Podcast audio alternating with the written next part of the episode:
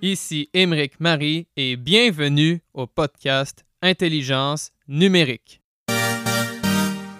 Mon objectif est de vous faire découvrir des dirigeants, entrepreneurs, consultants, professeurs, étudiants et toute personnalité qui œuvre dans les domaines de la transformation numérique, dont le Bitcoin, les crypto-monnaies, la blockchain, la finance décentralisée et plus largement les technologies financières.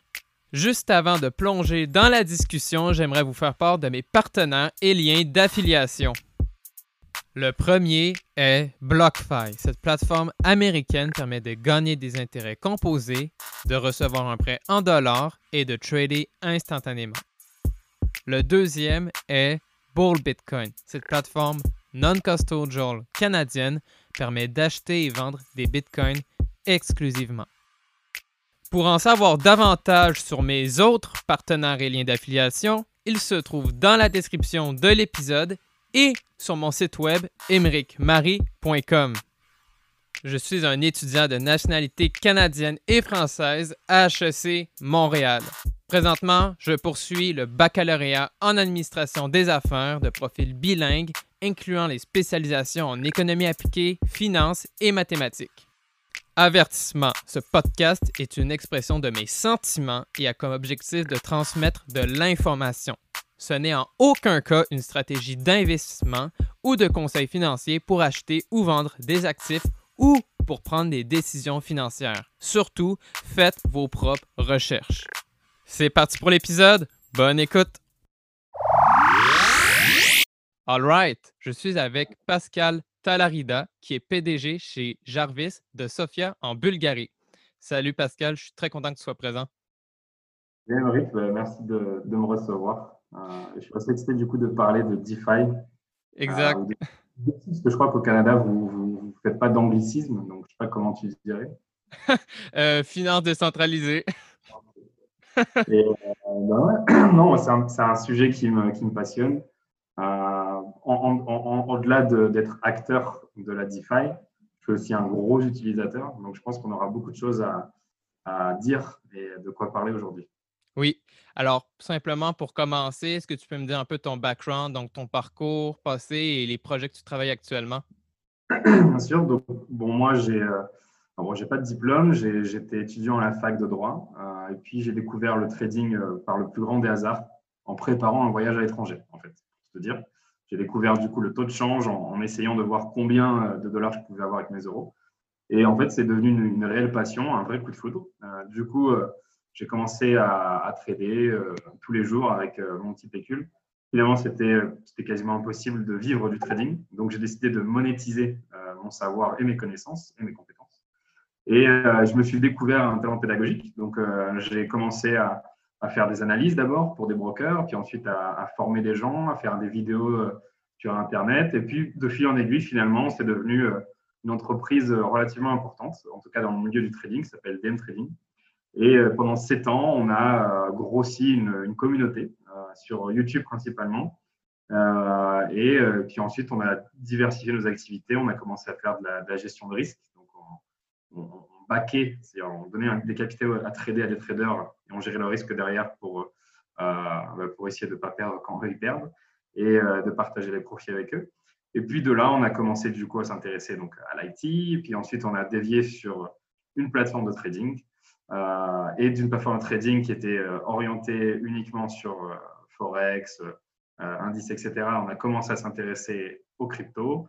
Puis ensuite, commencé du coup Jarvis, une fois que la technologie derrière les cryptos, la blockchain, euh, nous est devenue, euh, enfin nous est apparue déjà, et, euh, et, nous est apparue comme une sorte d'évidence.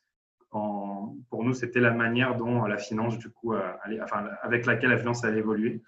Et on a décidé du coup de tout arrêter de ce qu'on faisait avant. Moi, j'ai quitté du coup mon, mon ancienne boîte et pour me concentrer à fond du coup là-dessus. D'accord, cool euh, l'histoire. Et donc, dis-moi, Jarvis, euh, c'est quoi concrètement? C'est quoi ces, solutions? C'est quoi les problèmes que ça, vise à résoudre? Alors, pour comprendre Jarvis, il faut comprendre d'où on vient. Donc, comme je t'ai dit, on, avait travaillé sur une plateforme de trading. L'idée de cette plateforme de trading, c'était de simplifier euh, quelques features, donc la prise de trade, la gestion de trade, mais aussi le partage d'analyse. Et on avait réussi à créer une plateforme ultra simpliste Et puis, bah, comme elle était connectée à la base à FXIM, donc pour trader Forex et indices, et qu'ensuite on l'a connectée à Poloniex pour trader les cryptos, on s'est dit, mais tiens, en fait, ça serait pas mal d'avoir une plateforme sur laquelle tu puisses tout trader, que ce soit les cryptos. Donc à l'époque, les CFD, ce n'était pas encore autant développé qu'aujourd'hui. Sur les cryptos, il y a peut-être que IG Market qui, proposait ça. Et donc à, l'époque, il n'y avait que la possibilité de trader sur des exchanges crypto et des brokers Forex pour trader ces différents marchés. Et donc, de là est venue l'idée d'avoir une plateforme où tu peux tout trader. Ensuite, euh, la vague des ICO en 2017 est arrivée. Donc, nous, on a commencé à s'intéresser, bien évidemment, à, eh ben, tous ces projets, donc euh, aux technologies derrière, et à Ethereum et aux smart contracts. Et puis, on s'est rendu compte qu'en fait, bah, les smart contracts, c'est quoi? C'est juste des logiciels, euh, mais qui sont sur Ethereum, enfin, qui sont, qui sont, tournés, en fait, on ne dit pas tournés en français, mais qui sont, qui sont je vais dire en anglais, mais qui sont run sur Ethereum. Oui, on et, voilà, et, en fait, ces logiciels peuvent tout à fait remplacer ben, les logiciels des brokers. Donc, on se dit, ben, en fait, au lieu de se connecter, d'avoir une plateforme de trading qui connecte à tous les marchés, pourquoi ne pas faire plutôt une technologie pour trader tous les marchés? Et de là, du coup, est né euh, Jarvis Network. Donc, Jarvis Network, en gros, si on veut le présenter, simplement, c'est euh, une suite de protocoles. Donc, on développe plusieurs technologies. Donc, protocole, c'est en gros back-end technologie sur la blockchain. Donc, c'est une suite de protocoles qui permet à, n'importe qui sur la planète, à partir du moment où tu as une connexion Internet, de pouvoir trader n'importe quel marché financier avec des stablecoins. Et de l'autre côté du trade, tu as des fournisseurs de liquidités. Et donc, on permet également à n'importe qui de devenir fournisseur de liquidités ou en gros de devenir broker. Donc, quelque part, on universalise l'accès au marché financier.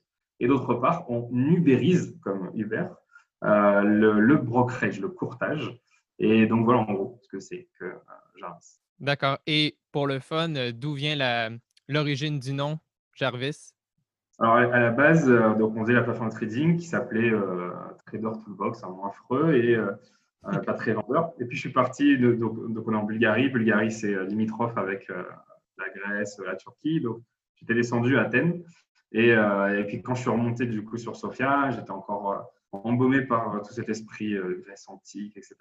Et, donc, en arrivant au bureau, il y, a un des développeurs qui me fait Tiens, pourquoi on n'appellerait pas la plateforme Jarvis? Parce qu'après tout, il avait implémenté une, une feature un peu geek de reconnaissance vocale. Donc, en fait, tu peux dire, tiens, Jarvis, ouvre-moi hmm. un graphique, euh, prends-moi un trade. Et, et je n'avais pas fait le rapprochement, si tu veux, Jarvis euh, avec euh, Iron Man. Et moi, quand j'ai entendu le mot Jarvis, il se dit, ah tiens, ça sonne comme un truc grec. allez, vas-y, je rentre de Grèce, je suis encore inspiré par ça, allons-y. Et puis en fait, c'est que plusieurs mois après, quand on m'a fait la remarque pour dire Jarvis, ah, comme l'intelligence artificielle dans Iron Man, je fais non, non, comme comme un nom grec, en fait. Et on m'a dit non, tu n'as pas compris. Le nom de ta boîte, en fait, c'est parce que euh, intelligence artificielle, reconnaissance euh, vocale. Et du coup, on a gardé le nom, euh, ce qui n'était pas forcément une, une, super bonne idée, puisque ben, Jarvis étant orienté, enfin, étant lié à l'intelligence artificielle, du coup, tu as plein de projets un peu, un peu banco, bancal, des, hmm. même des, arnaques, des scams qui se sont, appelés Jarvis, parce que l'intelligence artificielle qui te permet de trader sur les marchés financiers. Donc voilà, du coup, en, termes de SEO, en général, quand tu tapes Jarvis Trading, euh, bah, tu, tu, trouves sur des options binaires ou des projets un peu bizarres. Donc voilà, euh, mais on, a quand même gardé le nom. Après tout ça, c'est cool. D'accord, d'accord. Et là, tu m'as dit euh, quelques indices juste avant, mais juste pour que ce soit clair avec les auditeurs, quelle blockchain a été utilisée et pourquoi celle-ci? Alors, on, a choisi Ethereum. Alors, la première raison, c'était parce qu'à l'époque, toutes les ICO se lançaient, enfin, quasiment toutes les ICO se lançaient sur Ethereum. Et puis euh, finalement, c'est un choix qui est devenu une évidence puisque aujourd'hui, Ethereum, c'est pas forcément, et c'est même de loin, euh, pas la meilleure tech. Euh, comme tu sais, c'est pas très scalable. Aujourd'hui, on a beaucoup de problèmes de scalabilité, de frais, etc. Mais il y a quelque chose qui est très intéressant dans le business, c'est que la technologie, souvent, c'est pas forcément là où, enfin, c'est pas ce qui explique le succès. Ce qui explique le succès aujourd'hui d'Ethereum, c'est sa communauté. Exactement. Son écosystème, en fait, tu énormément de projets de développeurs. Donc, c'est beaucoup plus facile quand même aujourd'hui de développer sur Ethereum parce que tu peux utiliser euh, plein d'autres projets à droite à gauche et tu as accès à une énorme communauté, plutôt que de, développer, je sais pas, sur Tezos ou EOS ou autre. Donc voilà pourquoi on est resté sur, euh, Ethereum euh, actuellement. Maintenant, on n'est pas fermé. donc, comme je dit, on, développe plusieurs technologies. On a une qui est quand même relativement blockchain agnostique. Donc, on pourrait en théorie la développer sur d'autres blockchains et on le fera. mais pour l'instant, voilà, on reste sur Ethereum. D'accord. Et est-ce que c'est un mythe ou pas le, le concept de ETH killer, est-ce que ça y a encore une possibilité ou c'est c'est mort actuellement? C'était vraiment quelque chose de 2017? Écoute, c'est une super question. je pensais que moi, c'était quelque chose de révolu. quand tu vois tous les ETH killers, en fait, aujourd'hui, c'est quoi? C'est des, des, blockchains qui essaient de se connecter à Ethereum. En fait, ils essaient tous de créer un bridge vers Ethereum, alors qu'Ethereum, on n'a rien à faire. Ethereum, la seule chose qui m'intéresse, c'est de se connecter à Bitcoin. Et, euh, mais récemment, par exemple, il y a FTX, qui est un des plus gros exchanges de produits dérivés au monde, euh, qui euh, va lancer son exchange décentralisé sur Solana. et puis récemment, on a vu aussi le succès de Elrond, Avalanche, etc. Donc, mhm. il se pourrait que grâce à la DeFi, et c'est ça qui est vraiment intéressant, je pense, c'est que grâce à la DeFi, des Ethereum killers commencent à dire bah, attends, on va, on va plutôt devenir une blockchain vraiment spécifique pour la DeFi ou pour faciliter la finance centralisée et qui commence du coup à gagner quelques à, des tractions. Et si tu as des gros projets comme FTX qui vont euh, euh, du coup développer sur Solana et autres, ça pourrait attirer d'autres développeurs et ça pourrait pourquoi pas euh, permettre à ces fameux ETH killers de, devenir pourquoi pas un ETH killer. Maintenant, c'est quand même compliqué parce que ETH killer, ça veut dire quoi? Ça veut dire remplacer Ethereum. Je pense pas que c'est possible. C'est comme essayer de remplacer Coca-Cola. Vaut mieux plutôt essayer de dire, ben voilà, nous on va faire une autre une blockchain. C'est pas un Ethereum killer. C'est juste une blockchain qui est scalable, on peut faire ci, on peut faire là. Mais le présenter comme ETH killer, je pense que c'est un peu, un, peu erroné. Après, peut-être que ETH 2.0, ce sera à se viander, que ça ne marchera pas, et peut-être qu'un jour Ethereum sera remplacé. Mais, mais j'ai quand même de gros doutes euh, qu'un jour euh, il soit délogé de sa place. D'accord. Et tu sais, on parle souvent, par exemple, de Bitcoin étant la blockchain de première génération, Ethereum la deuxième génération. Et donc, selon toi, c'est quoi la suite? C'est quoi le, est-ce qu'il va y avoir une blockchain de troisième génération? on est même au quatrième, cinquième. quand, tu écoutes les narratifs, euh, les arcs narratifs de tous ces projets, euh, blockchain 3.4, enfin 4.0. Donc, euh, non, oui, bien sûr, il y aura, il y aura des évolutions continues. Il y aura tout le temps, de toute façon, la technologie, c'est une, une, course à l'innovation. Donc, dans 10 ans, on sera à blockchain 10.0. Mais maintenant, encore une fois, la question, c'est pas est-ce que ma technologie, elle est meilleure, c'est euh, qu'est-ce que les gens font de cette technologie?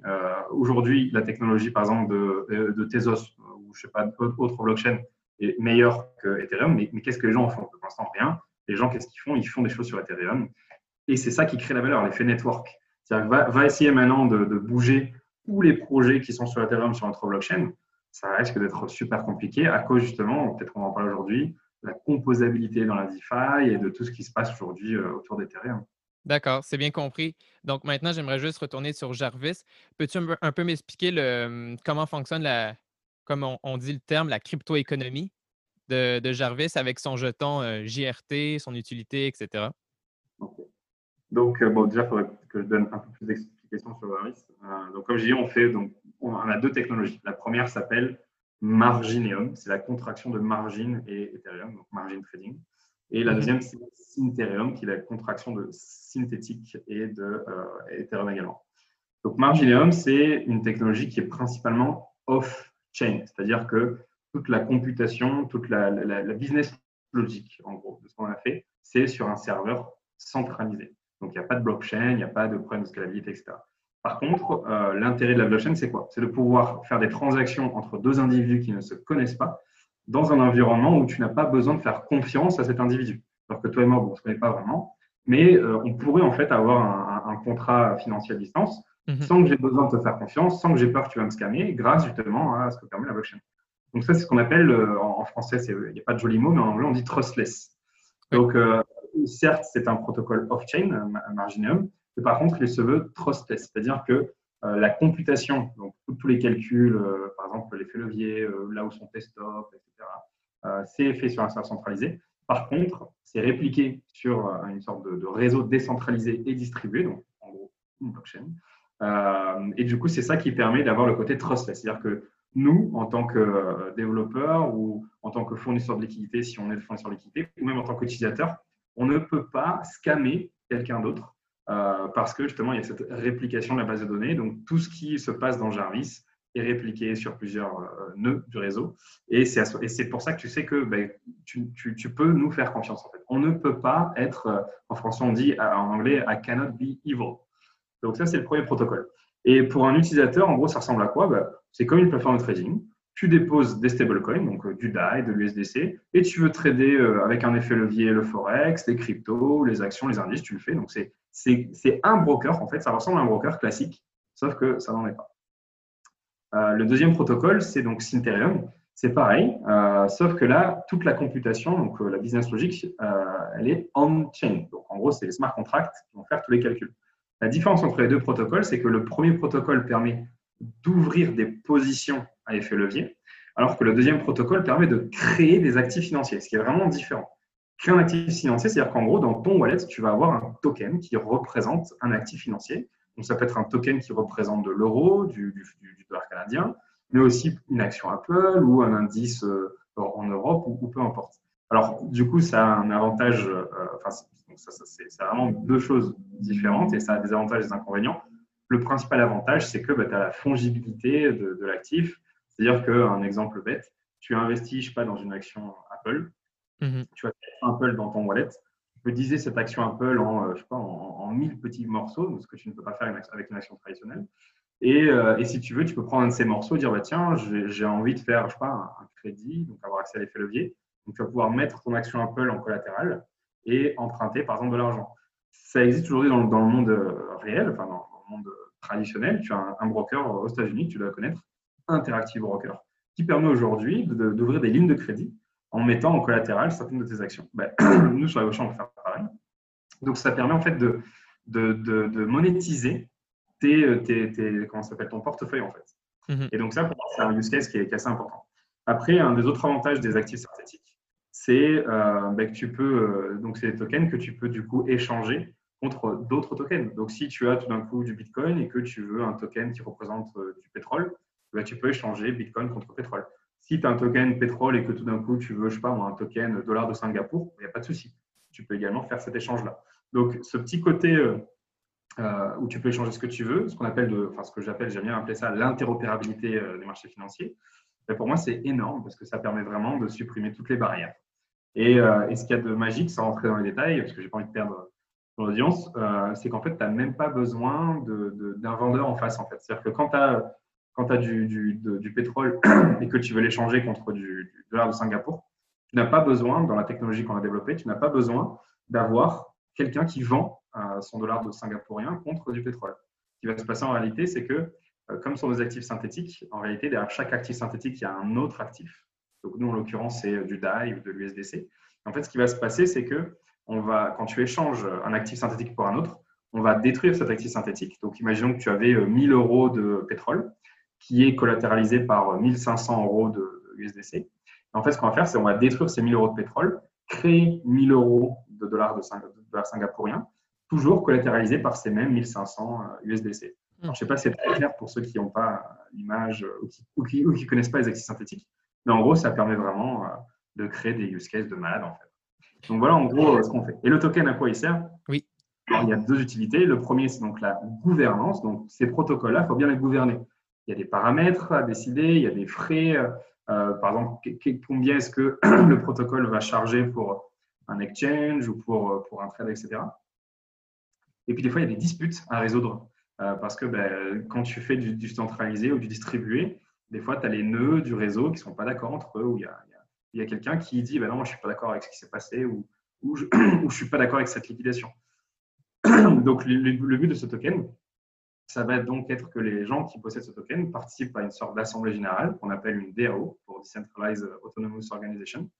Et cette DAO va euh, voter, désolé, va voter euh, sur bah, justement quoi faire euh, des commissions qui sont prélevées. Donc, elle va voter un budget, donc un peu comme l'entreprise. Elle va aussi voter sur les paramètres, combien de commissions est-ce qu'on va charger, euh, quel, niveau de collatéral on, demande, etc.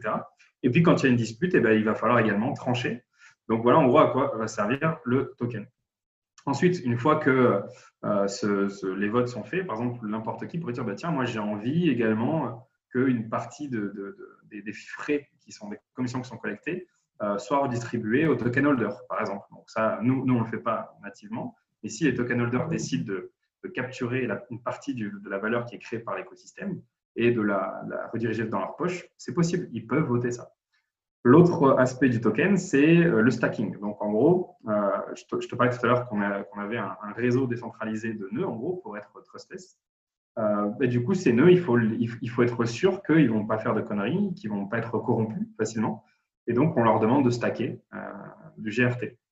De sorte à ce que ils, ont un, ils aient un skin in the game et donc ils mettent en gros de l'argent sur la table en disant ben voilà, moi je veux devenir validateur dans Jarvis, je vais donc mettre une certaine quantité de tokens sur la table.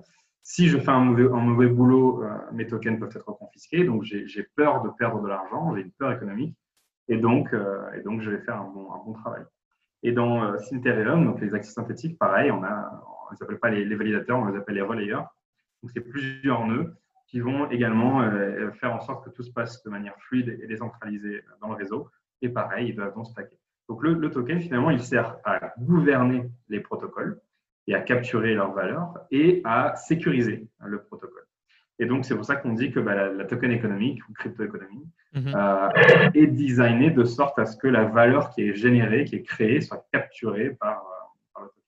Maintenant, ce qu'il y a de bien, c'est qu'une token économique, ça se change en fait.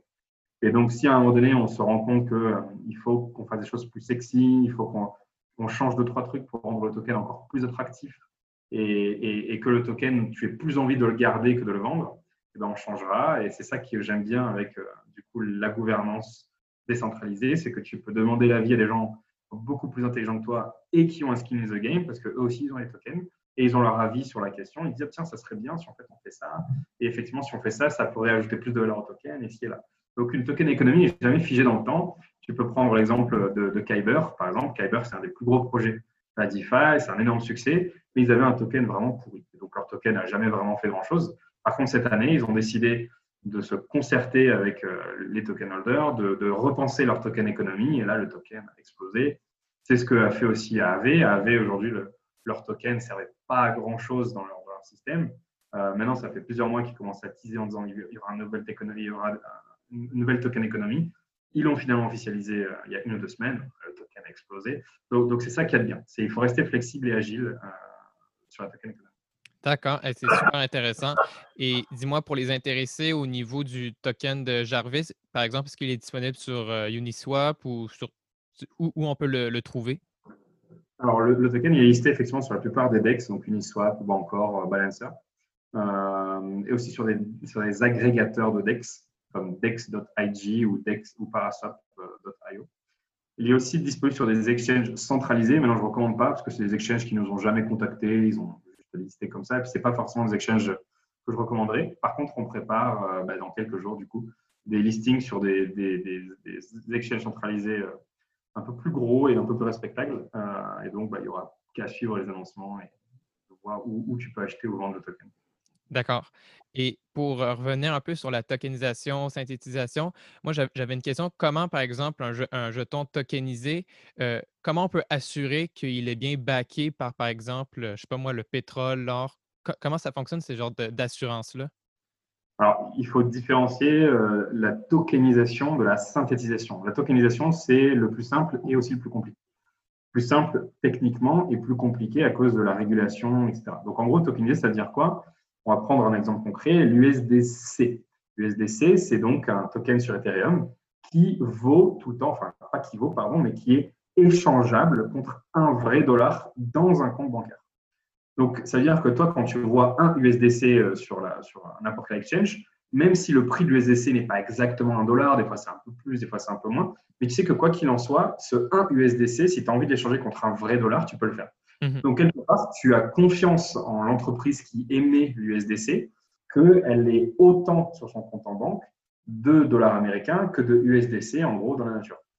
Donc, ça, c'est la tokenisation. Tu vas donc euh, mettre sur la blockchain un actif euh, concret qui est euh, sous séquestre, donc par exemple dans une banque, et tu vas le rendre, du coup, enfin, tu vas le blockchainiser, entre guillemets, ce qui a plein d'avantages. Mais par contre, si tu veux que les gens aient confiance en toi, donc si tu veux que les gens euh, pense qu'effectivement, derrière chaque 1 USDC, il y a bien un dollar, eh il faut jouer la carte de la transparence. Et qui dit transparence dit audit, régulation. Donc, un audit, c'est quoi? C'est demander à des, cabinets indépendants de bien vérifier que le nombre de dollars sur le compte bancaire euh, est bien le même que le nombre d'USDC en circulation. Et, c'est de là que vient cette conscience. Par contre, comme tu vas garder euh, des fiat, donc de l'USDC sur un compte bancaire, et que tu vas émettre la représentation de ce, de ce dollar, eh ben, il, va, va, y avoir de la régulation, surtout, enfin, ça dépend de ce que tu es enregistré, mais par exemple pour l'USDC, bah, ils sont régulés, ils sont audités. Donc c'est pour ça que je disais c'est simple d'un point de vue technique, et c'est ultra lourd, ultra compliqué. Mhm. Euh, c'est d'ailleurs pour ça qu'il y, a quasiment que ceux en dollars qui ont, avec lesquels ça marche et qui l'ont fait. Il n'y a pas grand monde qui s'est emmerdé à le faire sur d'autres d'autres monnaies parce que c'est vraiment beaucoup d'argent, des assurances, etc., La synthétisation, c'est beaucoup plus compliqué à comprendre. La synthétisation, le meilleur, euh, alors j'ai essayé de réfléchir en même temps à le meilleur moyen de le présenter, mais le mieux, c'est si tu comprends le principe d'hypothèque. Hypothèque, qu'est-ce que c'est? Ben, Tu fais un prêt à la banque et tu mets en garantie quelque chose que tu as, par exemple une voiture. Donc, en général, euh, si ta voiture elle vaut 16 000 euros, on va dire 16 000 dollars canadiens pour ton audience, la banque, en général, elle va dire ben, Moi, j'accepte de te prêter 10 euh, 000 ben, dollars canadiens. Comme ça, si tu ne me rembourses pas, il n'y a pas de souci. Je prends ta voiture, je vendrai cette voiture aux enchères, et comme ça, eh ben, déjà, non seulement je fais un bénéfice parce que je vendrai ta voiture 16 000 balles alors que je t'en ai prêté que 10 000. Euh, je ne sais pas si vous dites balles au, Canada. On va comprendre. Euh, et, voilà. Et donc, un actif synthétique, c'est exactement ça. En fait, donc, tu vas mettre en collatéral, tu vas pas mettre une voiture, mais tu vas mettre de l'éther, par exemple, donc pour euh, créer du DAI. Et tu vas mettre, par exemple, 1500 dollars d'éther en collatéral. Ensuite, tu vas créer ou emprunter, enfin, on dit emprunter, mais c'est quand même de la création monétaire, mais un emprunt, c'est la création monétaire. Donc, tu vas créer des nouveaux DAI et tu vas en créer, par exemple, pour, euh, on va dire, 1000 dollars. Et ça veut dire que ces 1000 dollars de DAI sont collatéralisés par 1500 dollars d'Ether. Et c'est ça qui donne la valeur au DAI. Le fait que tu, que tu aies confiance que un DAI est égal à un dollar, c'est pas parce qu'il est échangeable contre un dollar comme avec euh, l'USDC, mais c'est parce que tu sais que derrière chaque 1 dollar de DAI, il y a au moins 1,5 dollar d'Ether. Et à partir du moment où tu as confiance en la valeur de l'Ether, du coup, tu as confiance en la valeur du DAI. Or, c'est un peu plus complexe que ça, bien évidemment. Il faut aussi que tu aies confiance dans les smart contracts qui gèrent le DAI, donc en gros dans le protocole Maker, qui par le passé a quand même euh, fait défaut quelquefois. Mais, euh, mais, euh, mais voilà. Donc, un actif synthétique, c'est ça, c'est une sorte de dette.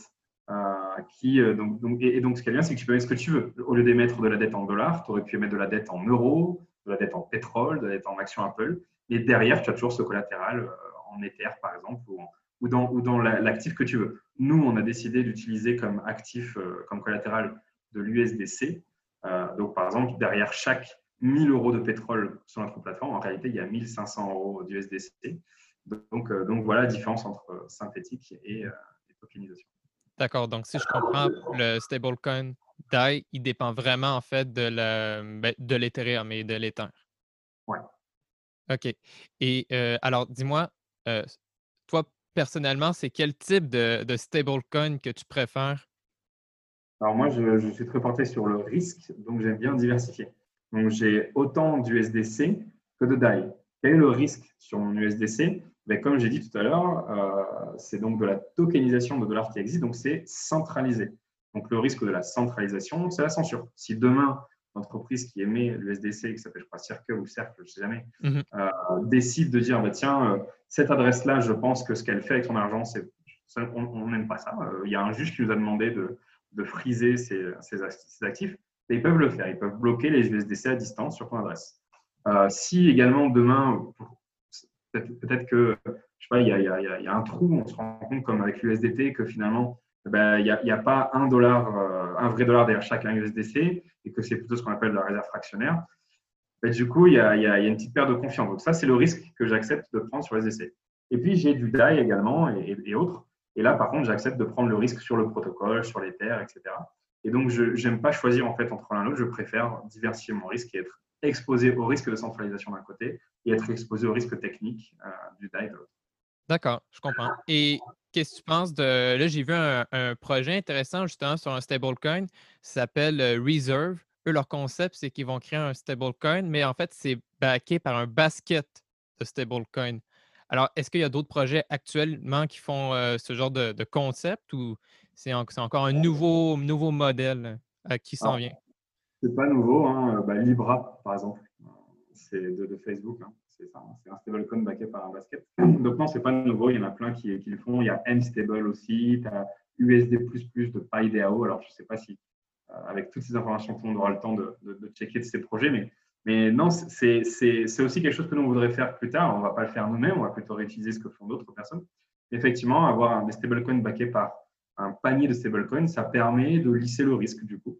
Euh, puisque, bah, comme tu sais, bah, au lieu d'avoir juste le risque focusé sur un actif, là, bah, du coup, il est divisé sur tous les actifs que compose le panier.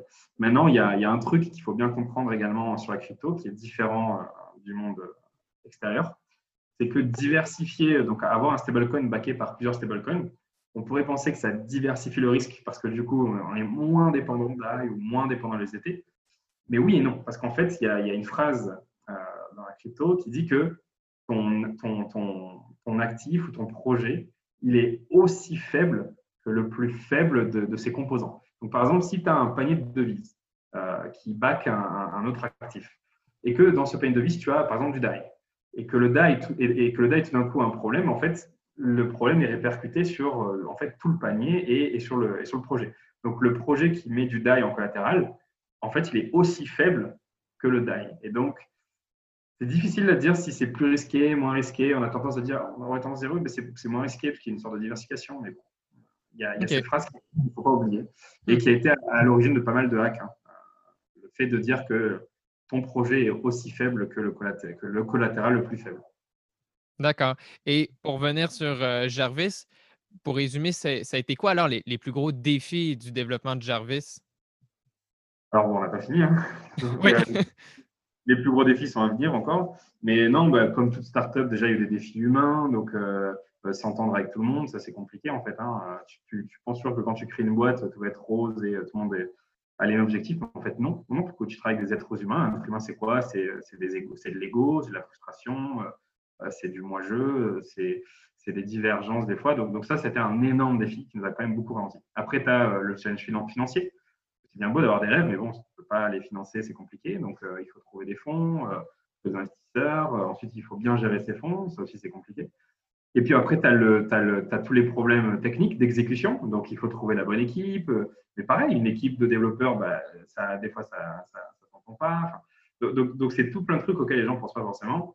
Et puis après, tu as les, risques, les aléas. Donc, par exemple, bon, ben nous, on a eu la chance, on n'a pas trop été touché par le Covid, mais on a été touché par euh, ce qu'on appelle le crypto winter, donc quand les, quand les cryptos se sont énormément ramassés.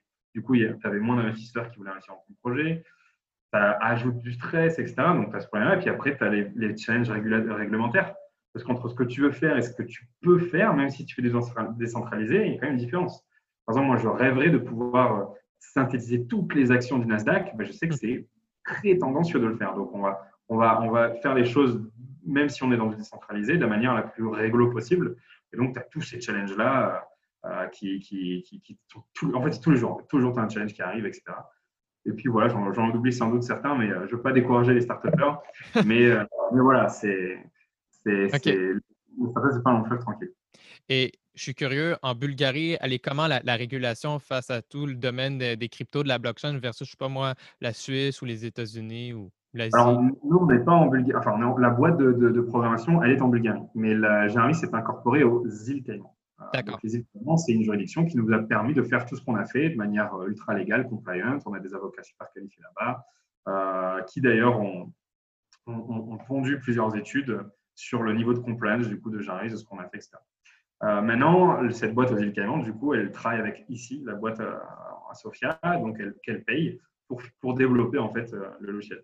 Alors maintenant, pour répondre à la question de la Bulgarie, écoute, en, termes de régulation, ici, c'est un pays qui est, qui En fait, la Bulgarie, c'est extrêmement paradoxal. déjà, c'est un pays où tu n'as pas de classe moyenne. Donc, c'est soit tu es très pauvre, soit tu es très riche. Mhm. Tu as, des Porsche, des, des, Lamborghini, des, des, Mercedes de partout, à tous les coins de rue, en tout cas à Sofia. Et puis, tu as aussi des Lada de partout, mais encore une fois, tu n'as pas vraiment de classe moyenne. Euh, tu as un, un, des Internet qui est plus rapide en Europe, mais par contre, la Poste n'a pas de système informatique. Donc, à la Poste, un colis, c'est encore marqué sur, sur un papier, c'est Et pour, la, crypto, c'est pareil. Donc, en gros, c'est, euh, tu peux payer des gens avec, du Bitcoin. Nous, euh, des fois, on reçoit des factures en crypto. On a notre comptable, il note tout. C'est marrant. Il regarde le wallet, les transactions et tout et tout. Et c'est reconnu légalement par l'État. Donc, il n'y a pas de souci à partir du moment où tu payes tes taxes. Il y a 2200 points de vente et d'achat de Bitcoin en Bulgarie. Tu peux acheter du Bitcoin dans des bornes là où tu peux recharger ton téléphone et tout, tu peux appliquer, appuyer sur Bitcoin. Mais par contre, les banques elles ne sont pas crypto-friendly. Euh, L'État en lui-même n'est pas vraiment super crypto-friendly. Donc, euh, c'est-à-dire, à part, euh, à part pour faire recevoir des paiements en crypto et donc payer des taxes, OK, mais pour tout ce qui est créer un exchange ou des services financiers autour de la crypto, c'est beaucoup plus compliqué.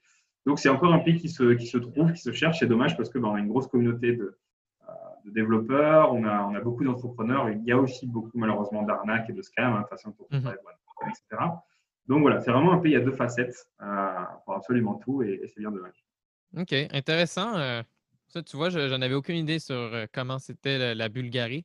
Et en fait, dis-moi, là, je, tu m'as encore une fois donné beaucoup d'indices, mais pour résumer, c'est quoi les, la, vraiment la vision long terme et les objectifs à atteindre de Jarvis quand tout sera déployé? Alors, c'est une bonne question. Donc déjà, euh, d'un point de vue, euh, d'un point de vue acquisition utilisateur, notre objectif, c'est de devenir, même si on n'est pas un broker, je vais employer le mot broker, c'est de devenir l'un des plus gros brokers au monde. Ce qu'il y a de bien avec la blockchain, c'est que ben, on n'a pas les limitations qu'ont les brokers traditionnels. On, a un marché qui est mondial, qui est global. On peut, euh, s'adresser au marché africain, asiatique, américain, latin, etc. Donc, on, a ce potentiel de devenir un broker entre guillemets broker, euh, avec 300, 500 000, pourquoi pas 1 ou 2 millions d'utilisateurs, euh, voire plus. Donc ça, c'est l'objectif en termes de, de, de client, d'utilisation, euh, acquisition d'utilisateurs.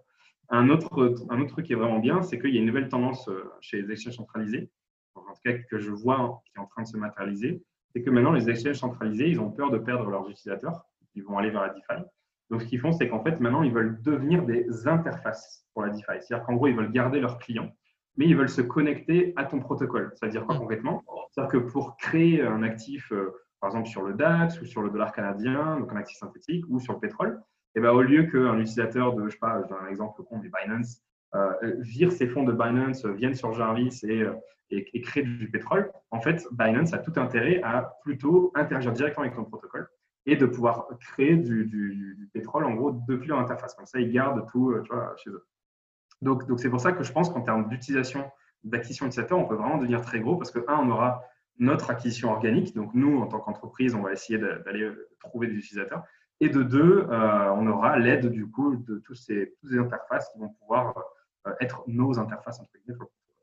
Le deuxième objectif, c'est de, devenir ce qu'on appelle un, prime broker, mais dans la crypto, dans la DeFi, et donc de devenir l'une des portes d'accès de la liquidité. En fait, si tu réfléchis bien, qu'est-ce que c'est que Jarvis? Outre un moyen de, trader, d'investir, c'est finalement euh, un moyen de, connecter la liquidité euh, des marchés centralisés et euh, traditionnels à la DeFi. Et donc ça, ça a beaucoup de valeur pour l'écosystème DeFi. Ça peut être utilisé par d'autres, ça peut être utilisé par synthétique, ça peut être utilisé par ceux qui font des options, des futurs, des assurances, etc. Et donc on sait que ça peut être une des pierres angulaires, si tu veux, de, la DeFi. Donc voilà nos deux ambitions une ambition plutôt entre guillemets B2C, même si on n'est pas vraiment en business, un hein, protocole, euh, pas d'entreprise derrière, et une vision entre guillemets, encore une fois, B2B, donc plutôt euh, euh, protocole à protocole, pour devenir une sorte de, prime broker de la DeFi. OK, OK.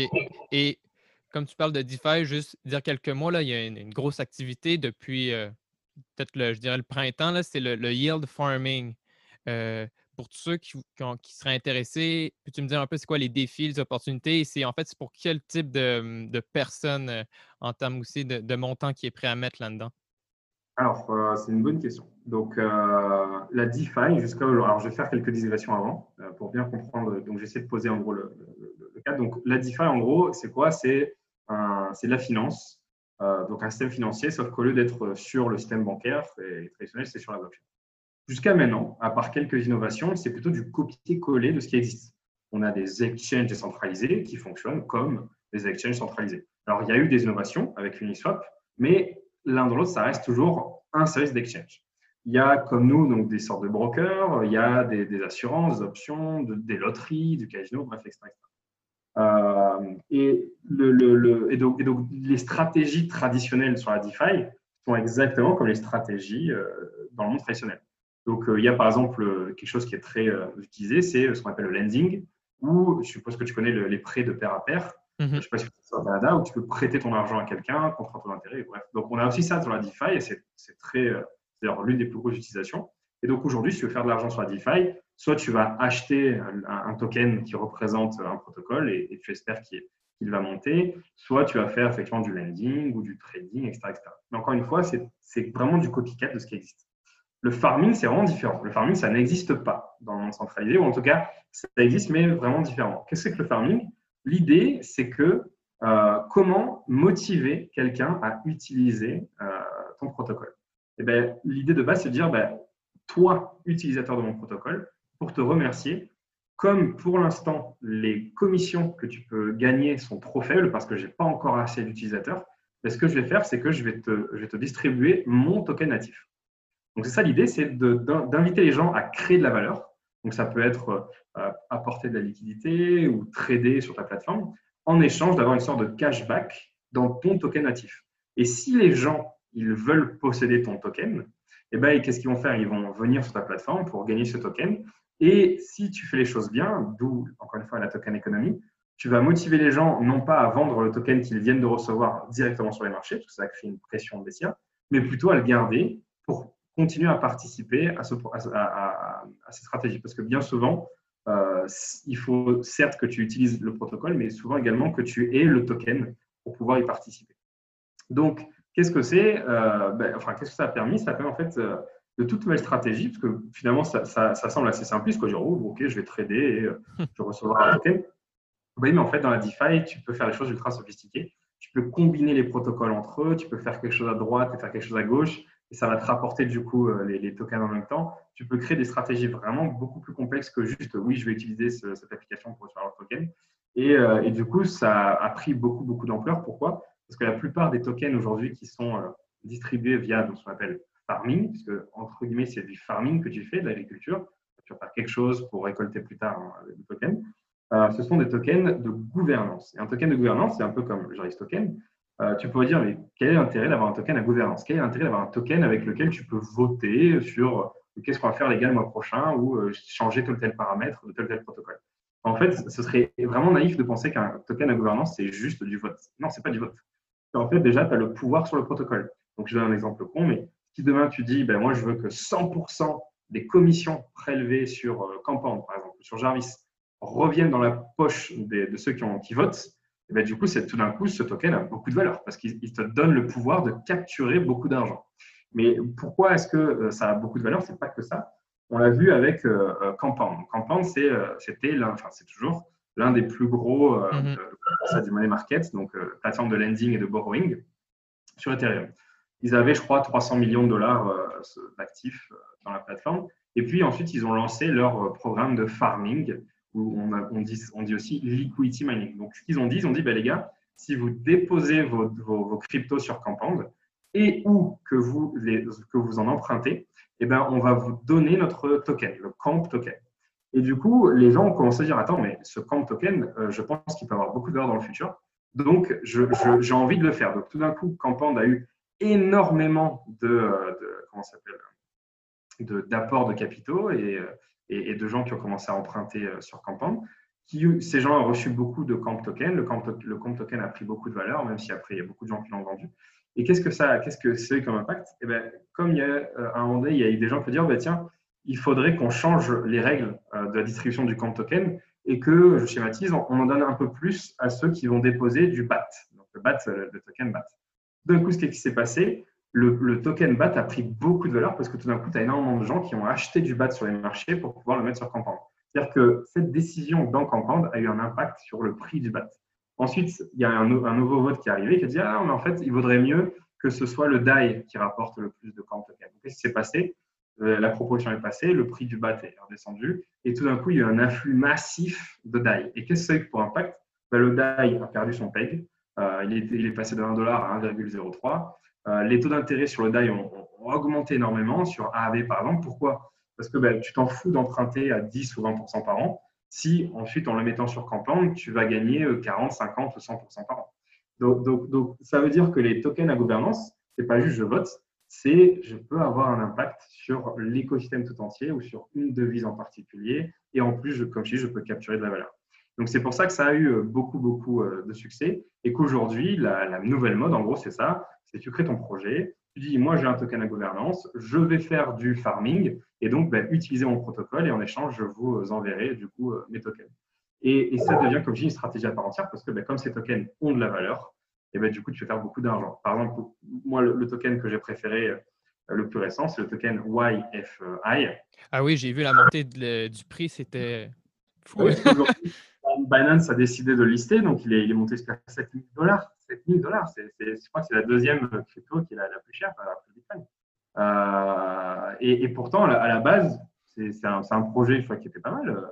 Wyern, c'est une sorte de rebalanceur où tu en gros, tu mets, tes tu mets ton DAI dans, dans, et lui, automatiquement, il va mettre ton DAI là où ça gagne le plus. C'est une, une, idée sympathique. Mais qu'est-ce qu'il a fait? Il a dit bah, tiens, moi, je vais lancer un token à, gouvernance. Et, euh, et, ça va permettre euh, à ceux qui possèdent le token de, de, choisir des nouvelles stratégies de rebalancement. Et pourquoi les gens ont aimé ça? C'est parce que eh bien, si tu changes l'algorithme de Wyern et que tu dis bah, tiens, on va préférer déposer sur AAV plutôt que sur Compound, eh l'algorithme, ce qu'il va faire, c'est qu'il va euh, enfin, ça va permettre à AAV d'avoir beaucoup plus de valeur que Compound, par exemple, et inversement. Donc, ça a beaucoup de valeur de, de, contrôler cet algorithme. Et puis, du coup, ça s'est emballé, parce qu'en plus, il y a plein de trucs que Wyand veut faire. Et, euh, et, le prix, effectivement, est passé de 2 dollars à, à 7000 dollars. Donc, et, donc ça, ça, a permis à beaucoup de, beaucoup de monde de faire beaucoup d'argent. moi, j'en ai fait pendant, une semaine en distribution, donc moi, je me suis éclaté à ça. Et puis, moi, maintenant, je sur d'autres stratégies où je farm. Donc, donc c'est même pas du trading, c'est des stratégies, encore une fois, de farming à côté du trading qui peuvent rapporter aussi beaucoup d'argent. Et c'est vachement bien parce que ben, quand tu trades et que tu prends tes bénéfices, et ben, au lieu de mettre tous tes bénéfices euh, en stablecoin et de pas trop quoi de pas trop savoir quoi en faire, ben, tu peux en mettre une partie en prêt, donc tu les prêtes sur AAV par exemple, et l'autre, ben, tu vas l'utiliser pour faire du farming et gagner encore plus d'argent. Et dis-moi, avec tous ces, ces, nouveaux jetons de gouvernance et la DeFi euh, et tout ce hype, ça te fait pas peur? Est-ce que ça te fait un peu penser à la, justement le hype des ICO de 2007? Est-ce que tu penses que c'est là, on vit un peu une bulle avec des rendements euh, qui sont pas, euh, c'est pas tenable sur le long terme? Qu'est-ce que tu en penses de, toute cette hype-là? Pour les rendements, euh, je ne pense pas. Je pense que les rendements sont tenables à partir du moment où il y a de la demande. En fait, un, un rendement à 20% par an, c'est tenable à partir du moment où il y a des gens qui vont emprunter à 20% par an pour gagner plus d'argent à côté à partir du moment où le farming euh, va être plus populaire, les taux vont chuter. Par exemple, moi, j'ai commencé une stratégie il y, a, quelques semaines. La stratégie rapportait euh, euh, presque 200% par an. Et puis, cette stratégie est, devenue beaucoup plus populaire. Aujourd'hui, elle, ne rapporte plus que 90% par an.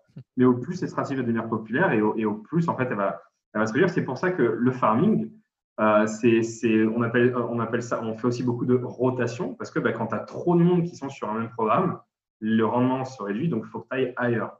Et donc, euh, il faut tout le temps innover, aller en chercher autre, etc. Donc, ça aussi, c'est intéressant. Ça fait partie du coup du trading, enfin du farming, hein, de, savoir quand, quand, quand faire ta rotation en gros de, champ. Hein. Tu changes la terre, tu laboures ailleurs. Et, euh, et du, coup, du coup, on verra si c'est si c'est si c'est tenable. A priori, pour l'instant, ça Ça, fait, ça fait quand même plus d'un an que ça existe le farming, c'est juste que maintenant, ça s'est beaucoup plus démocratisé. Maintenant, encore une fois, plus il y aura de monde qui vont farmer et moins ça sera intéressant et donc les taux vont chuter. Maintenant, euh, pour la comparaison avec les ICO, alors oui, oui parce qu'il y a quand même une différence entre la bulle ICO et la bulle DeFi. C'est que la bulle DeFi a quand même des choses concrètes derrière. Il y a des projets qui existent, qui ont des utilisateurs, qui créent de la valeur. Après, il y a aussi des projets moins concrets. Mais, euh, mais par contre, il y a, il y a, il y cette bulle-là. Donc la bulle, c'est ben, un projet qui va tout d'un coup être listé sur Uniswap et qui va prendre 10 fois 10 ou fois 100 en quelques jours, ou euh, des scams de partout, etc. Donc là, on, se retrouve un peu dans l'ambiance 2017, mais encore une fois, c'est bien différent. En 2017, c'était que des utopistes qui te disaient bah, tiens, moi je vais mettre mon grille-pain sur la blockchain, ça va te faire du pain décentralisé. Mais vraiment, des trucs, des trucs vraiment cons. Alors que là, aujourd'hui, même s'il y, y, a beaucoup d'abus sur la DeFi, il y a quand même des choses bien concrètes euh, qui peuvent vraiment apporter de la valeur à l'écosystème. D'accord.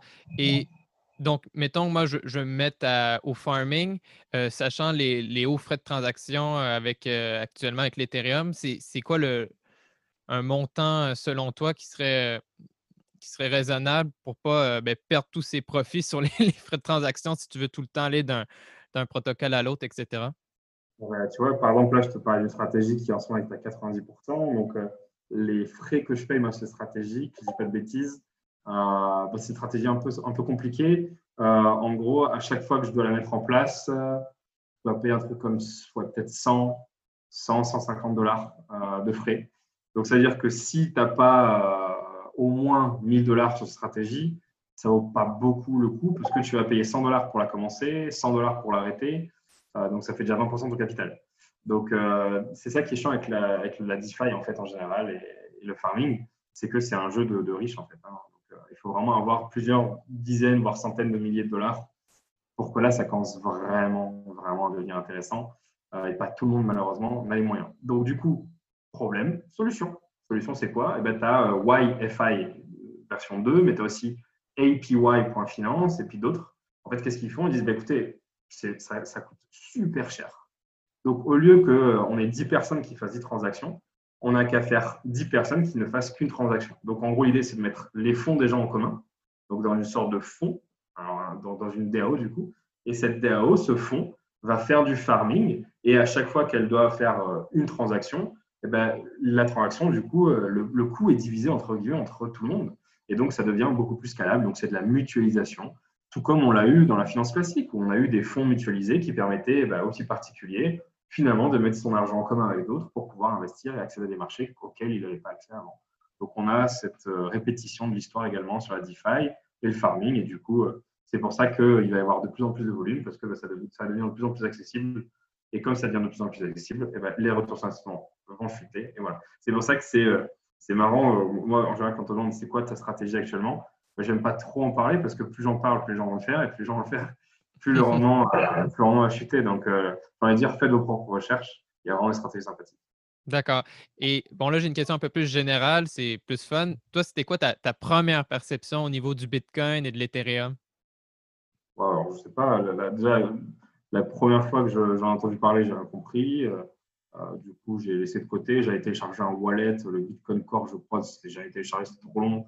C'était vraiment il y a des années. C'était peut-être en 2014, 2013-2014. Euh, j'avais vraiment laissé tomber. J'avais pas compris. Après, il y a IG, un broker au UK, qui a listé le, Bitcoin CFD, je crois que c'était en 2014-2015 ou 2016. Et donc là, j'ai vu qu'il y avait beaucoup de spéculation. Ah, c'est volatile ce truc, ça a l'air pas mal. Donc c'est tout, ah, actif, actif, volatile. Après, quand j'ai découvert la crypto, ouais, bah, c'était le trading, la spéculation qui m'intéressait en disant putain, tu, peux faire x10 comme ça sans sans connaître ce que tu fais. Et, donc jusque-là, je j'étais excité, mais plus par l'argent. Et puis un jour, je me suis intéressé à vraiment ce qu'il y a derrière. Et là, ça a vraiment, là, je, suis vraiment devenu excité. Et c'est le cliché, quoi. Tu es là, tu es venu pour la spéculation et puis tu restes pour la technologie, mais c'est vrai. Parce que quand tu vois tout ce que tu peux faire et, la, la, quantité d'innovation qu'il y a de bien avec la DeFi et la, crypto, Bitcoin, etc., c'est ça, c'est que la seule limite, c'est l'imagination. Dans la vraie vie, tu as, as, des limites physiques, tu as des limites euh, régulatoires. Sur la crypto, dans la DeFi, tu n'as pas tout ça, tu n'as pas de limite. Et alors, c'est dangereux, mais c'est aussi super excitant. D'accord, d'accord. Et selon toi, quels sont les moyens pour augmenter justement l'adoption de masse de la DeFi, blockchain, etc., autour des ah. utilisateurs et aussi les entreprises qui pourraient se lancer euh, dans des solutions? Alors, les entreprises le font déjà, mais c'est surtout les entreprises crypto. Aujourd'hui, tu as beaucoup d'entreprises centralisées comme Nexo, Celsius, euh, aussi des exchanges qui, euh, qui, utilisent la DeFi pour se faire encore plus d'argent. Euh, maintenant, tu as aussi deux, trois entreprises, moi, des fois, qui me contactent et disent ah, Tiens, Pascal, on a un peu de trésorerie, on voudrait faire travailler, comment on fait? Donc, donc, ça se démocratise. Maintenant, qu'est-ce qu'il faudrait avant que les gens viennent? Ben, En fait, il faudrait déjà tout refaire correctement. Parce qu'aujourd'hui, c'est trop dangereux. Euh, moi, le conseil que je donnerais aux gens, euh, c'est vraiment allez-y par curiosité intellectuelle et si vous avez vraiment de l'argent à, perdre. Non pas que vous allez absolument le perdre, mais c'est tellement risqué euh, que les risques de hack, les risques de, bugs, etc. sont tellement énormes qu'il y a quand même une prise de risque qui est vraiment très importante. Donc, c'est pas prêt. Tu peux pas présenter au grand public un truc aussi peu stable. donc, donc, ce qu'il faudrait, ce serait déjà d'avoir une sécurité méga optimale. Euh, c'est-à-dire que, que les audits deviennent bien moins chers, bien plus accessibles, que la vérification formelle soit également plus, une norme qu'une exception. Euh, donc, ça part de là Mais le problème, c'est que ça ne pourra peut-être jamais avoir lieu. Pourquoi? Parce que bah, la crypto, la blockchain, c'est permissionless, c'est-à-dire que tout le monde peut faire ce qu'il veut. Si toi, demain, tu as envie de créer un nouveau produit financier dans, depuis ta chambre, bah, tu le fais. Et puis, tu le mets sur Twitter. Et puis, si les mecs, ils aiment, bah, t'inquiète pas que dans quelques jours, tu auras des centaines de millions de dollars sur ton, sur ton protocole. Donc, euh, à partir du moment où les gens pourront créer ce qu'ils veulent quand ils veulent et que d'autres gens auront la, la, la, la grille, je sais plus comment on dit, la culpabilité, la, cupidité de foutre beaucoup d'argent dans des protocoles pas testés qui viennent juste de sortir euh, juste parce qu'ils peuvent se faire de l'argent, bah, du coup, ce sera, ce sera pas stable. Et, donc, pour moi, c'est un tableau un peu noir parce que ça veut dire qu'il faudrait changer euh, l'être humain, ce qui est quand même compliqué. Donc, bon, partons du principe que c'est possible. Donc, il faudrait rendre tout ça beaucoup plus stable, beaucoup plus sérieux, beaucoup plus sécurisé, avec des process, en fait, et ça, s'appelle la régulation. La régulation, qu'est-ce que c'est? C'est mettre en place des process pour être sûr que les choses sont faites pour protéger l'investisseur. Dans la DeFi, on dit ah, on n'a pas envie de protéger l'investisseur, après tout, on est tous des adultes, euh, donc on est responsables. Alors oui, moi je suis d'accord, mais si on veut avoir de la mass adoption, bah, il va falloir mettre en place des process et des règles. ou alors une sorte de label, mais on n'a pas besoin de régulation. On pourrait faire des labels entre nous. Par exemple, on pourrait avoir une DAO entre tous les projets DeFi, dire bah, tiens, ce projet-là, il a le label green parce qu'il a, il a été vérifié, il a été audité, il a ci, il a là, etc. Il, a, il, respecte tel tel process et compagnie. Donc, ça, c'est la première étape. La deuxième étape, c'est les assurances. Parce que, ben, euh, certes, il y aura le risque, tu ne peux pas l'enlever, l'éviter. Par contre, tu peux le mitiger, tu peux le réduire. Donc, il faudrait qu'il y ait de plus en plus d'assurances euh, qui, qui, qui, acceptent d'assurer les risques sur la crypto, sur les protocoles, etc. Donc ça, ça serait pour moi déjà la condition sine qua non à, avoir une base solide. Et ensuite, pour avoir la mass adoption, si on la veut, hein, après tout, est-ce qu'on veut la mass adoption ou pas? Moi, je sais pas. Moi, j'ai envie d'avoir des utilisateurs, mais est-ce que j'ai envie que la DeFi soit adoptée massivement? Pas forcément. Moi, j'ai envie que les gens qui sont, sont pas contents du système bancaire actuel ou qui ne peuvent pas y accéder puissent accéder à la finance via la DeFi. Je n'ai pas envie de, tuer la CeFi ou les banques. Et donc, euh, donc l'autre chose, c'est les interfaces. C'est-à-dire qu'aujourd'hui, comme je disais tout à l'heure, euh, moi, ce que je pense, c'est que les interfaces centralisées, comme les exchanges, les wallets et tout, vont devenir des interfaces pour la DeFi. Donc, l'argent sera dans les protocoles décentralisés, mais les gens seront sur leur exchange, Binance et compagnie, ce qui sera plus simple pour eux. Ils auront leur KYC, leur Fiat Gateway, et puis ils auront la sécurité d'un exchange centralisé. Alors que l'approche des wallets, où c'est toi-même qui attaques les privés, ça, j'y crois pas trop, c'est très bien pour euh, moi, toi peut-être. Euh, donc, si tu as envie d'avoir la maîtrise totale de tes actifs. Mais encore une fois, la mass adoption, je ne pense pas que ça, arrivera par ça. Encore une fois, l'être humain, il n'a pas envie d'être responsable de ça. L'être humain, il aime bien râler, il aime bien trouver des responsables. Il aime bien que quand il perd de l'argent, il dit ah, c'est la faute de ma banque parce qu'ils ont fait une connerie. Ils aiment bien attaquer les gens en justice.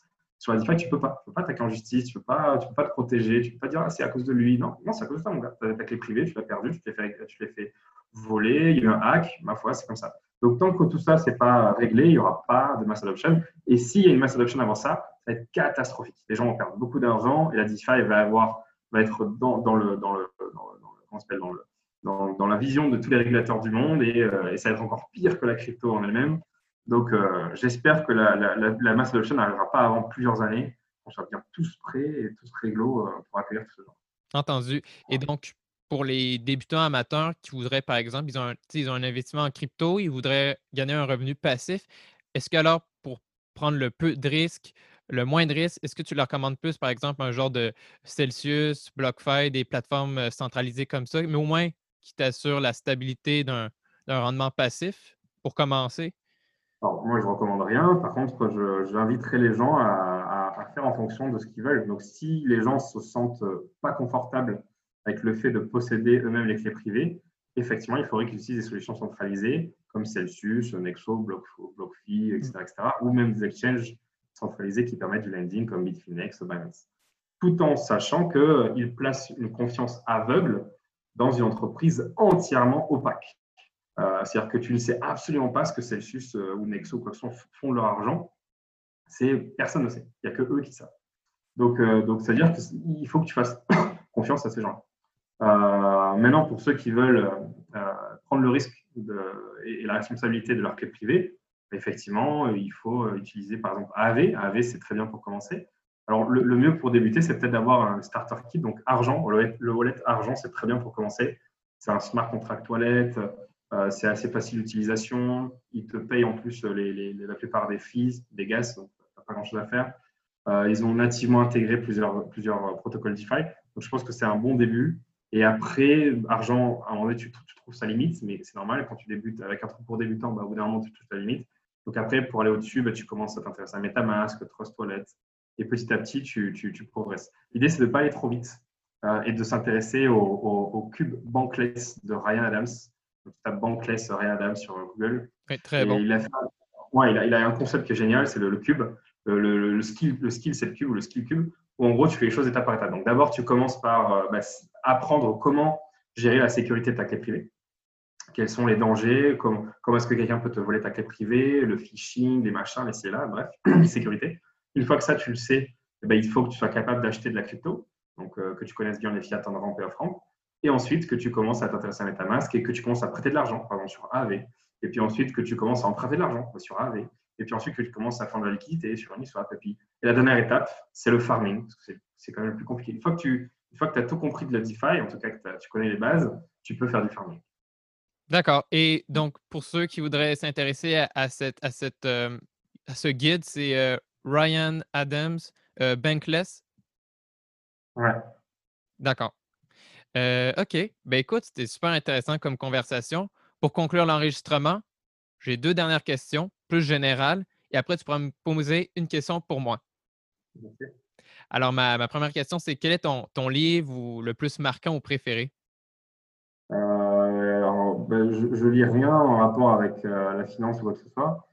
Euh, le, dernier livre que j'ai lu que j'ai beaucoup aimé, c'était La conférence de Valladolid, où c'était c'est un procès en gros.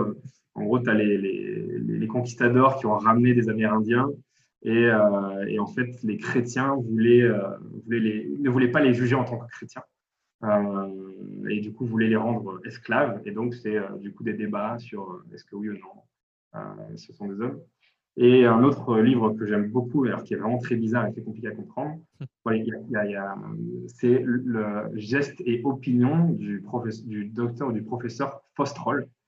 ça se lit très difficilement, mais moi j'adore. C'est un univers extrêmement très décalé, avec un vocabulaire extrêmement qu'on s'appelle élevé. Mais voilà, moi j'adore. C'est, c'est, tu sais pas, tu sais, tu sais pas quand ça commence, pas quand ça finit. Enfin, c'est, vraiment mon livre préféré, encore une fois, qui n'a rien à voir avec euh, mais, mais, je conseillerais plutôt, euh, donc, pour ceux qui veulent s'intéresser à, des choses plus concrètes, euh, c'est pas des, des c'est pas des livres, mais plutôt, moi, je suis très podcast. Donc, en général, le Thinkerview, par exemple. voilà. C'est ce que, c'est ce que j'écoute au sport, etc. D'accord. Et toi, quel est ton, meilleur conseil pour atteindre cet objectif dans la vie? Euh, bah, de ne pas écouter les gens, en fait. tu, peux écouter ceux qui ont plus d'expérience que toi, ça c'est sûr. Mais après, tout le monde est différent. Donc, euh, mes conseils ne vaudront peut-être pas pour. Euh, mais par contre, il faut juste persister. Je, pense que tout le monde te dira la même chose. moi, j'ai monté une entreprise depuis que je suis tout jeune. Et si j'avais à chaque fois abandonné à la, à la première complication, bah, je ne serais pas là aujourd'hui. Pareil à Jarvis, on a, eu, des tonnes d'emmerdes. Si on avait pas, si on avait abandonné, on ne serait pas là aujourd'hui. Donc ouais, la persévérance. Maintenant, il faut persévérer, mais il ne faut pas être con. euh, si tu persévères dans la mauvaise, mauvaise direction, au bout d'un moment, il faut, faut, persévérer dans la bonne direction. Donc c'est pour ça que des fois, c'est bien d'écouter les autres. Et, euh, quelque chose aussi qui est très important, je pense, euh, moi qui a changé entre guillemets ma vie, c'est la gestion du risque. C'est-à-dire que le trading, c'est pas c'est pas savoir comment rentrer sur le marché, savoir comment gérer ton risque et comment sortir. Donc, euh, comment gérer ton exposition, comment, comment sortir ton exposition. en fait, ça, tu peux l'appliquer à, tout dans la vie. Et du coup, moi, dans la vie, j'ai une approche qui est assez euh, euh, très proche en fait du trading, où je fais du risk management. Donc, par exemple, bah, comment devenir riche bah, C'est déjà de toujours essayer, parce que c'est compliqué de maximiser ses gains, donc toujours essayer de minimiser ses dépenses. Alors, ça peut frustrer, mais c'est quand même plus facile de, de, ne plus aller au restaurant ou au cinéma pendant un an plutôt que d'essayer de gagner tous les mois 100 ou 200 euros de plus. Et donc, l'idée, en fait, c'est quoi? C'est d'essayer d'avoir le moins de dépenses possible, non pas pour économiser au cas où, euh, il ne faut pas être euh, dans la peur tout le temps, mais plutôt pour avoir une capacité à investir. Et donc, euh, ensuite, donc, il faut comprendre ce système-là. Ensuite, il faut comprendre que c'est peut-être relou d'investir 100 euros quand tu as 20 ans. Ouais, mais, mais, mais, si tu fais ça de manière assidue, quand on aura 25 et 30, quand tu commenceras à gagner plus d'argent, tu auras déjà tous les mécanismes et tu auras déjà un petit pécule. Euh, toujours réinvestir des choses qui sont, quand, quand tu quand as une, opportunité risquée, tu réinvestis des profits que tu as fait d'opportunités moins risquées. Donc, une sorte de pyramide où, en gros, euh, tu, tu, investis beaucoup dans ce qui est moins risqué, donc c'est moins sexy, mais par contre, tu fais une sorte de cascade d'investissement. Et voilà, moi, c'est ce que j'applique ça à tous mes investissements, j'applique ça aussi à, la manière euh, que j'ai de, vivre. À chaque fois que je fais un gros achat, que ce soit une voiture ou même un appart, c'est toujours penser en termes de risque, termes de prix, etc. Donc, il n'y a, que comme ça, je pense que tu peux, à part si tu as vraiment de la chance d'un jour d'arriver, de, faire un gros coup et devenir très riche. Euh, voilà, c'est long, c'est une construction, il faut être motivé, il faut être persistant. Il euh, faut se faire plaisir aussi de temps en temps, bien sûr. Hein, D'accord. Et euh, dans tes investissements, est-ce que toi, tu es all-in dans les cryptos ou tu es diversifié dans d'autres domaines qui n'ont rien à voir? dans, l'immobilier, les voitures. bon, après, c'est vite fait dans les voitures. C'est juste que j'essaie d'acheter en fait bien en, bien en dessous de la valeur du marché, ou en tout cas des voitures que je, sais qu'elles ont de la valeur. Euh, immobilier un peu, du coup, euh, en Bulgarie, et euh, sinon, c'est que de la D'accord. Alors maintenant, est-ce que tu as une question pour moi? Oui, ben, est-ce que tu, quand est-ce que tu vas commencer à faire de, du coup du farming et, Et, qu'est-ce que tu, toi, de ton âge, donc tu es, vachement jeune, tu es étudiant du coup au Canada, euh, comme tu es jeune, du coup, tu as une sorte de responsabilité. Hein, du coup, tu dois, entre guillemets, prêcher la bonne parole auprès de, tes amis, etc. Donc, euh, est-ce que tu vas farmer Est-ce que tu farmes déjà Et, qu'est-ce que tu vas faire pour convaincre les gens autour de toi de s'éduquer financièrement et de commencer à s'intéresser à investir? C'est super intéressant comme question. Euh, ben écoute, moi, tout ce qui est le farming, j'ai découvert ça en fait au lancement de Compound, tout simplement. Euh, bon, je suis actif sur Twitter, je suis abonné au compte qu'il faut suivre, dans tous ceux qui, ont, beaucoup d'activités. Et vraiment, j'ai vu vraiment l'évolution de Compound qui était de 60 pour monter après dans les 300-400, tu sais. Et j'étais comme, wow. Et là, c'est là que j'ai découvert après, ben, justement, Ryan Sean Adams de, Bankless, qui fait du contenu incroyable. J'ai commencé à lire justement ses articles sur le Bitcoin, l'Ethereum et aussi tout un guide pour justement être Bankless. Alors, j'ai, je me suis tenté, j'ai mis, mis un petit montant euh, juste pour voir comment ça marchait le, farming avec Compound, juste comprendre le mécanisme, les étapes, parce que là, c'était vraiment flou dans ma tête au début. Et euh, ben là, je me suis rendu compte qu'au final, j'ai plus perdu que gagné, parce qu'avec les, frais de transaction, vu que le réseau est vraiment sollicité. Mais ça reste que moi, mon, but, c'était juste de comprendre le, juste le fonctionnement de base. Et euh, pour tout dire, actuellement, là, je ne fais pas de farming. Euh, je préfère, comme tu as dit, là, je, veux, vraiment plus en lire davantage et savoir, parce que là, il y a une tonne de protocoles, que ce soit AV, euh, Yearn Finance, il y en a plein.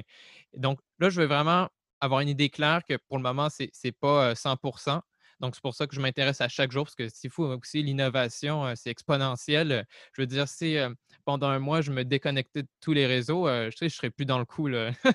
et... Deux jours, hein, deux jours sans Twitter. Exact. Et donc, ben, pour ça, c'est ça mon côté à moi. Après, mes, avis, mes amis, évidemment, là, je. Écoute, je suis d'abord fier de moi parce que, tu vois, depuis fin 2017, euh, je leur parle justement c'est quoi le Bitcoin, c'est quoi l'Ethereum, c'est quoi tout cet écosystème-là. Et euh, ben, dernièrement, j'ai enfin réussi à, les initier au Bitcoin pour commencer. Donc, ça, je suis content.